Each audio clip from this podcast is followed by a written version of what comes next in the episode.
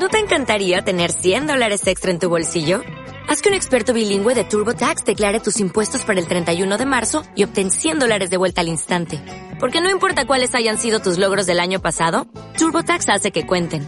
Obtén 100 dólares de vuelta y tus impuestos con 100% de precisión. Solo con Intuit TurboTax. Debes declarar para el 31 de marzo. Crédito solo aplicable al costo de la presentación federal con TurboTax Full Service. Oferta sujeta a cambios o cancelación en cualquier momento.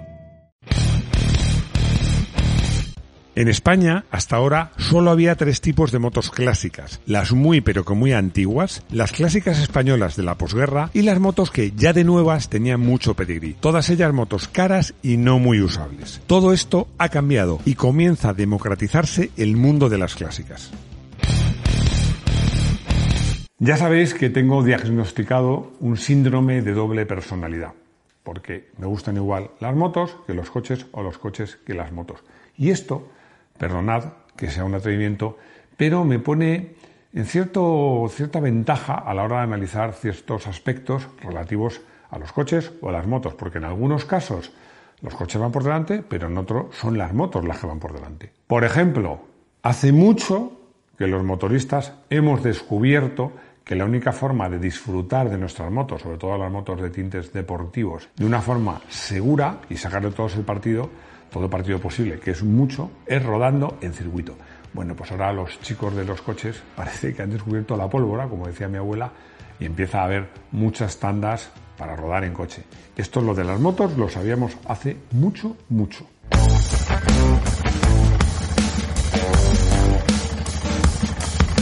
Pero en el caso de las motos, de los vehículos clásicos en general, hay que reconocer que era un, para mí, una asignatura pendiente del mundo de la moto y que los coches iban claramente por delante. Y eso que las motos tienen dos ventajas muy importantes cuando hablamos de motos clásicas respecto a los coches. En general cuestan menos y además ocupan mucho menos espacio. Como decía al empezar, en España hasta no hace mucho solo se valoraban como motos clásicas tres grupos de motos. Una, las motos muy, muy antiguas, incluso de preguerra. Da igual que sean nacionales o que sean extranjeras, que son motos generalmente caras, generalmente difíciles de restaurar y muy poco utilizables, como mucho, pues para irte a una concentración de motos clásicas, a ser posible, cerquita de casa. Otro grupo es el de las motos que ya de nuevas eran motos muy exclusivas, con mucho pedigrí y por supuesto muy caras. Para mí hay bueno, casos paradigmáticos, sobre todo por ejemplo en, Ducati y Bimota, porque vamos a ver, una Ducati 916 SPS del 94 o una Bimota Tesi, la primera, la 1D, que es del año 90, eran motos que ya en su momento eran muy caras y que ahora, como clásicas, lo siguen siendo. Y luego está el tercer grupo, quizás el más numeroso, o por lo menos muy numeroso, que es el de la moto, las motos españolas de la posguerra, de la posguerra española. Vamos a ver, el 80% corresponden a tres marcas que voy a citar por orden alfabético para no herir ninguna susceptibilidad, porque había, había un cierto pique entre los seguidores de esta marca en su momento y ahora lo sigue habiendo, que es Bultaco, Montesa y Osa. Bueno, la verdad, a ver, reconozco que estas motos me gustan, pero no comparto esa admiración casi religiosa de algunos aficionados por estas motos, porque es que, os digo una cosa, vamos a ver, comparando estas motos con las motos coetáneas que se fabricaban en otros países, la verdad es que estas motos españolas no eran de una calidad muy, muy destacada. Pero es cierto que se dan la mano dos cosas. Una, que a la gente les encantan este tipo, este tipo de motos. Y otra, que es la, vuelta o, el que se celebren pruebas de motos clásicas, que ha hecho que se popularicen mucho y que eh, la consecuencia de todo esto es que estas motos tengan unos precios, a mi modo de ver, desorbitados.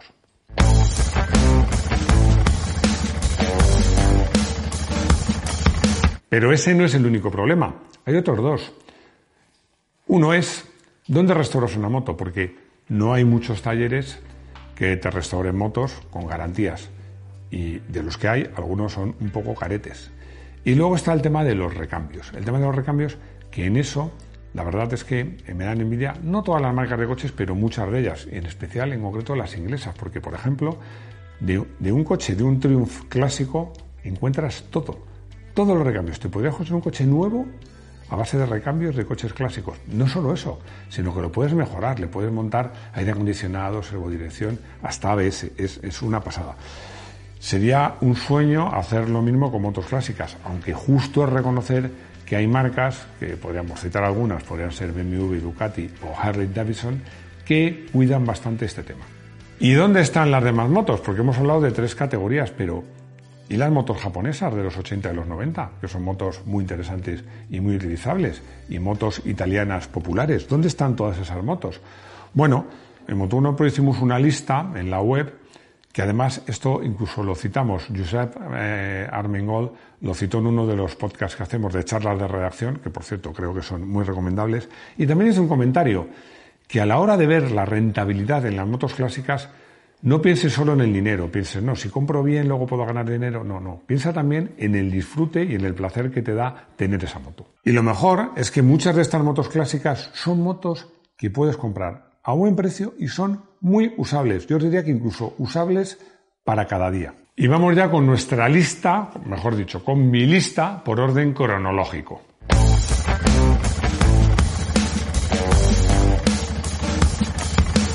Sanglas 400 Yamaha de 1978.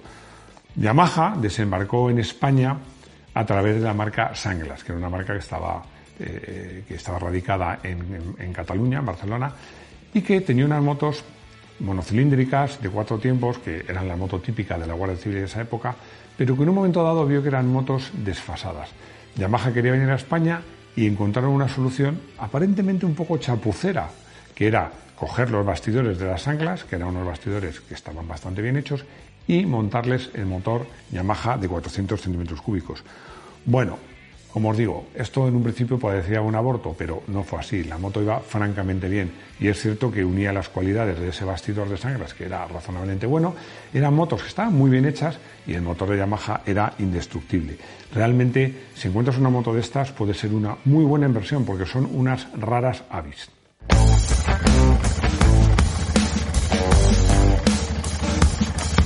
Suzuki GSX 1100 Katana 1983. A ver, todavía hoy, en 2022, una moto de 100 caballos son caballos. Pero en esta época, en 1983, a comienzos de los 80, 100 caballos era la frontera que separaba las motos de verdad gordas. O sea, una moto de 100 o más caballos era una moto de verdad gorda. Y este era el caso de la Katana, que tenía hermanas pequeñas, pero la 1100 pues era obviamente la más potente. Además, se junta en esta moto para tener esa apreciación de moto seria y gorda, la estética, incluso te, os diría que el tamaño, pero sobre la estética, que en su momento era muy llamativa, pero que a mí todavía hoy me sigue pareciendo una moto muy bonita.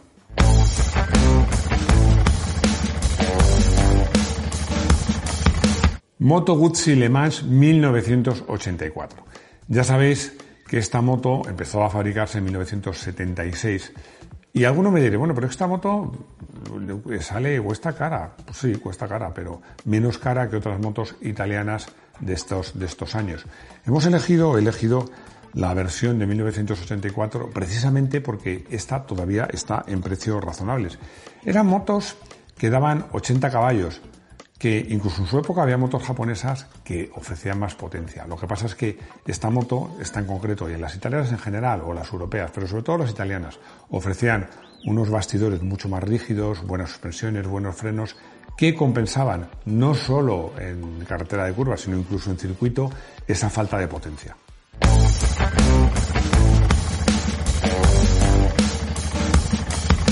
Yamaha XT 600 1984.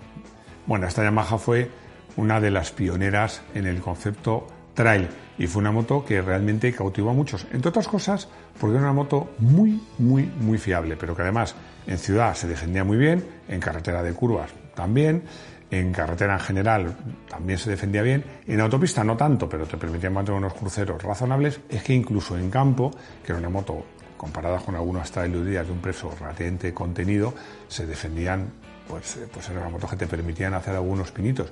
Bueno, y más que pinitos, porque es que yo recuerdo, además me acuerdo perfectamente que en una excursión eh, que hicimos, que hicimos eh, de enduro, pues aparecieron dos, dos de los amigos que venían en una excursión de enduro de verdad aparecieron con XT, con ruedas de tacos, les habían quitado alguna, como se suele decir en el argot, ferretería, espejos y tal, pero yo cuando les vi con esas motos dije, bueno, o sea, ¿dónde van? Bueno, bueno, pues la verdad es que se defendían razonablemente bien, también en campo.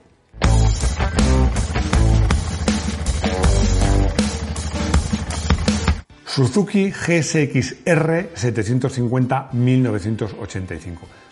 Todavía, todavía hoy me acuerdo perfectamente cuando vi esta moto aparcada a la puerta de la editorial en la que trabajaba. Me quedé mirándola, no sé si mirándola o admirándola. Y entonces llegó un buen amigo que era, del área de motos, eh, que me vio y me dijo, mira, coge las llaves, me dijo, coge, súbete por el carro, por la cazadora y date una vuelta con esta moto, porque es que seguro que no has probado nada igual. Le hice caso y tuvo, tuvo toda la razón, no había probado nada, nada igual. Tenía un motor que era de refrigerado por aire, un cuatro cilindros, eh, de refrigeración por aire, pero también con un sistema que, eh, pulverizaba aceite a la, parte baja de los cilindros. Era una refrigeración mixta un poco particular, aire, aceite, daba 106 caballos, pero sobre todo, aparte de un bastidor magnífico, es que era una moto que pesaba solo, solo en el, estaba en el entorno de 275 caballos. Una, perdón, 175 kilos, kilos. Un peso que todavía hoy sigue siendo un peso muy, muy contenido.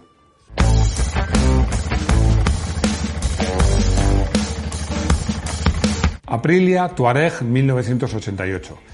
Bueno, he elegido esta moto no solo porque recientemente he probado la Aprilia Tuareg 2022, sino porque esta moto, primero, es una moto muy polivalente y luego que se puede conseguir por un precio muy razonable. Hubo versiones no me quiero olvidar de ninguna, de 50, de 125, de 350, pero para mí la que más interesa es esta de 600 centímetros cúbicos, que no daba tampoco muchos caballos, daba 50 caballos, pero eran unos caballos muy elásticos y muy aprovechables. Yo creo que es una oportunidad de hacerse con una clásica por un precio muy razonable.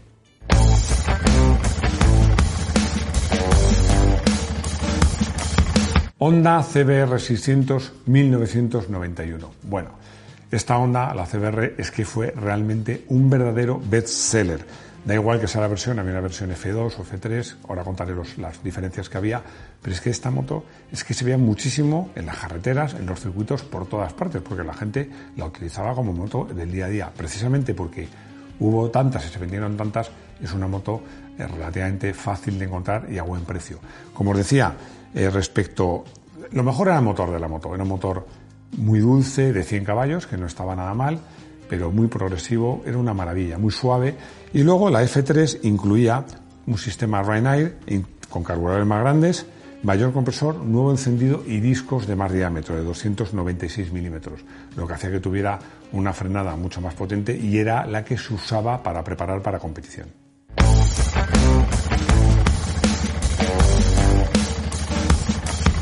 Honda CBR 900RR Fireblade 1992. Bueno, vaya nombrecito. Para todos la Honda 900 CBR. Esta moto nos conocimos, nos conocimos en el INTA porque cuando fuimos a hacer ahí unas pruebas de coches y estaban probando esa moto.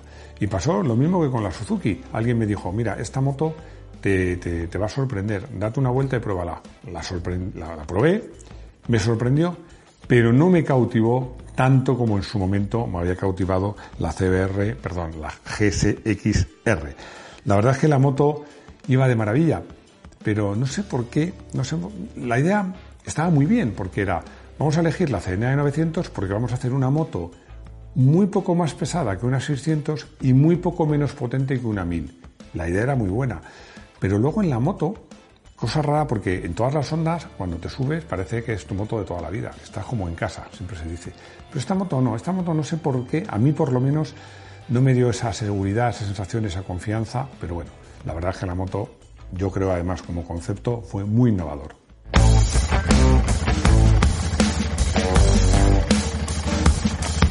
Triumph Speed Triple 1994. Bueno, Hablamos de una moto que, muy evolucionada, sigue hoy en día a la venta y sigue siendo el puntal de la marca. Y una moto que probablemente pues fuera, no voy a decir la inventora, pero sí la que asentó o la que popularizó eh, lo que se suele llamar Street Fighter. ¿Qué, ¿Qué es eso?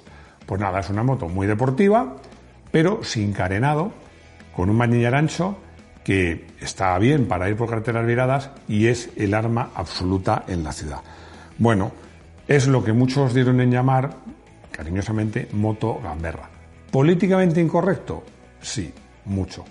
¿Divertida? Sí, mucho.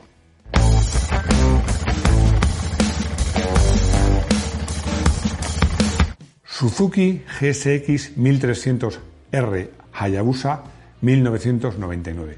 Parece mentira que hayan pasado nada menos que 23 años desde que apareció este pedazo de moto, la Hayabusa. Bueno, por cierto, que todavía sigue en catálogo. Cuando apareció, algunos criticaron su estética y Suzuki se defendió respondiendo que era una moto que no habían diseñado ellos, sino que la había diseñado el viento, haciendo referencia a que era un diseño muy cuidado aerodinámicamente y que permitía con esa aerodinámica tan afilada bueno, pues eh, se hicieron pruebas en, en, Nardó, por ejemplo, alcanzar los 300 kilómetros por hora. A mí, a mí, sobre todo en el color que es dorado y plata, color oro y plata, me parece preciosa. Pero bueno, yo soy muy raro porque, por ejemplo, el director de el, subdirector de nuestra página web, Josep Almengol, dice que le parece feísima. Voy a tener que tomar medidas. Pero bueno, lo mejor de esta moto, lo mejor en su momento, un motoraco de 1.300 centímetros cúbicos y 175 caballos que la convertía en la moto más rápida de su momento. La conclusión es fácil. Son todas las que están, pero no están todas las que son, porque hay otras muchas motos. He estado tentado, por ejemplo, de meter eh, las BMW, por ejemplo, las K75, que hasta hace muy poco eran los patitos feos, pero es que ahora todo lo que sea marca BMW se cotiza una barbaridad. De todos modos, como podéis dejar los comentarios aquí abajo en la caja de comentarios, haced sugerencias porque yo creo que este, claramente, este es un vídeo que merece una segunda parte. Yo lo confieso, lo he dicho en más vídeos, a mí el concepto trail desde el primer momento no me hizo mucha gracia, porque eso de una moto que sirva para todo, al final, bueno, pues eh, depende. O sea, es que no puedo hacer todo bien. Pero bueno, en ese momento, las trail, al principio sobre todo, se les daba un componente muy campero, que ahora tienen menos, ahora son un poco más como sub. Al principio eran más motos de campo. Entonces, un amigo mío, muy defensor de las trail, se empeñó en que hiciéramos una ruta de enduro con una XT y una Honda, una Yamaha XT y una Honda Dominator o Dominator, como la queréis llamar. Bueno, la hicimos, una ruta de enduro, que yo entonces eh, tenía una Gas Gas 250 de dos tiempos, imaginaros, estoy hablando que la diferencia de peso podía estar en torno fácilmente a los 60 kilos. Bueno, yo creo que es la excursión de enduro que más he sufrido, que más he empujado y encima temeroso de que la moto se cayera, se arañase, se abollase, bueno, pero al final cuando llegamos al final de la ruta agotados y fuimos a comer, pues yo estaba mm, criticando, ay, no está moto, no sé qué, y pero me dijo mi amigo, te quejarás mucho, pero al final, ¿hemos hecho la ruta o no la hemos hecho? Pues sí, tenía razón. Hacerla, la habíamos hecho. Y ya hemos llegado al final de este vídeo, donde en esta despedida nunca me enrollo mucho, simplemente deciros que ya sabéis que Moto 1 Pro tenemos una, una página web, tenemos dos revistas digitales gratuitas, Enduro Pro Magazine y Moto 1 Pro Magazine, y un canal de vídeos donde tenemos vídeo de todo lo que tenga que ver con motos y que espero que nos veamos muy pronto de nuevo en el garaje de Moto1 Pro. Hasta pronto.